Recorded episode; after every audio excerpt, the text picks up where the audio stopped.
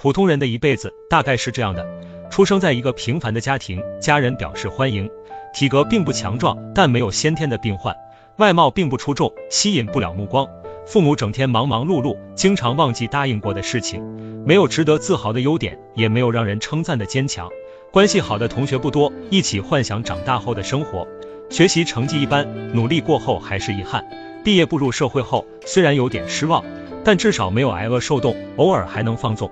虽然没有经历过富贵，但也没有经历过负债累累，有点小追求，但没有过分的嗜好。只有三两个朋友，虽然没有能力帮助自己，但心情不好的时候，起码有倾诉的对象。虽然跟爱人之间已经分不清是习惯还是感情，还是不离不弃，携手走出大大小小的低谷期。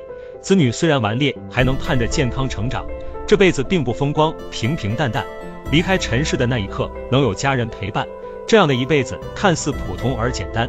其实平安是福，让人羡慕。人生无常，有太多的身不由己。